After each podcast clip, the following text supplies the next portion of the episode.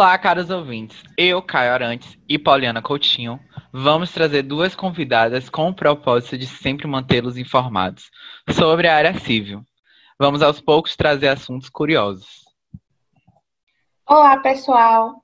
Hoje, por sugestão da nossa querida convidada Sayonara de Jesus, professora de Direito Civil da UFBA, vamos entender mais sobre a ação de alimentos. Olá, agradeço pelo convite. Eu é que agradeço, é um prazer ter você aqui conosco. Sem mais delongas, vamos ao tema. Deixo a palavra contigo, Sayonara. Então, primeiro vamos ver a definição. O que é a ação de alimentos? É a ação pela qual uma das partes, seja em ação de divórcio, anulação de casamento, dentre outras causas, pleiteia que o outro o provenha com os meios necessários para a sua manutenção, cabendo ao juiz determinar o quanto lhe parecer mais justo, considerando a proporção das necessidades do reclamante e dos recursos da pessoa obrigada a pagar alimentos. É garantida pela Lei 5.478 de 1968, expressa no artigo 1 que diz ser de rito especial, independente de prévia distribuição e de anterior concessão do benefício da gratuidade. Desculpe interromper sua fala, professora, mas quais seriam os requisitos para requerer uma ação desse tipo? Nós temos alguns requisitos. O primeiro deles é a comprovação de parentesco, seguido pela obrigação de alimentar.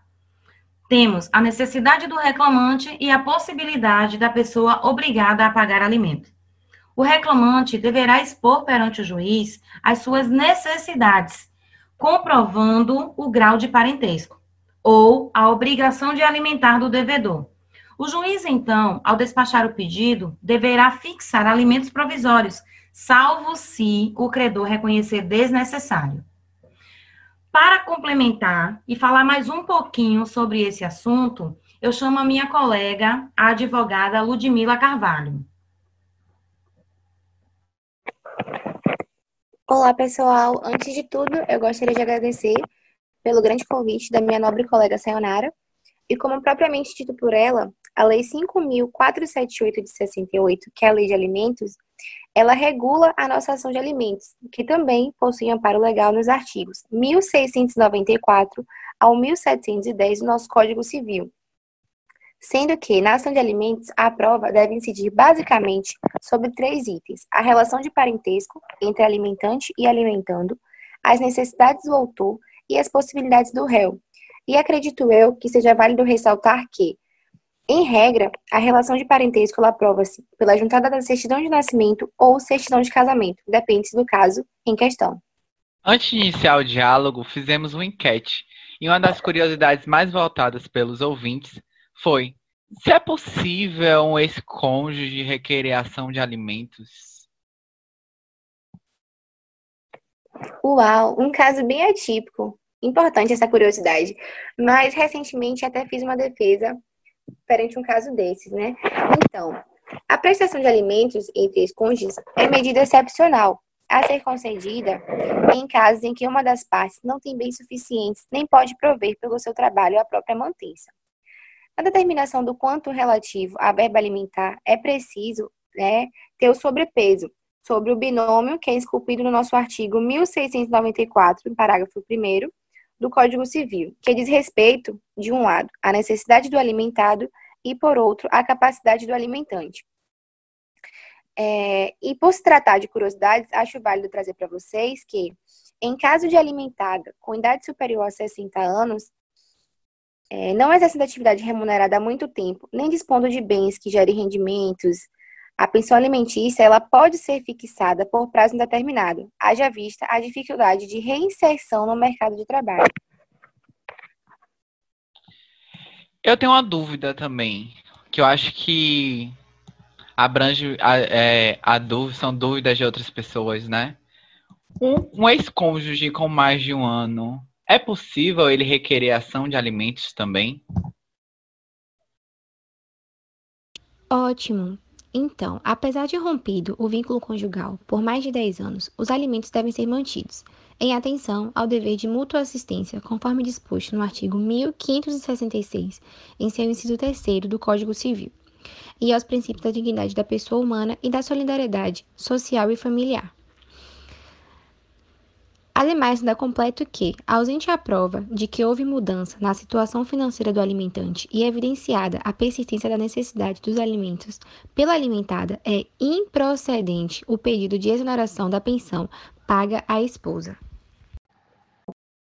Bom, complementando a fala da minha colega, eu trago para vocês uma decisão do STJ, né, em que é, afirmou que alimentos devem ser pagos a ex-cônjuge com prazo determinado, salvo em situações excepcionais, como o citado pela minha colega Ludmila Carvalho. Então, os alimentos entre ex-cônjuge, é, normalmente, por prazo indeterminado, envolve a incapacidade pro, é, profissional permanente ou a impossibilidade de reinserção no mercado de trabalho a terceira turma do Superior Tribunal de Justiça né, negou o recurso de um homem que buscava interromper a pensão paga à ex-mulher por quase 20 anos.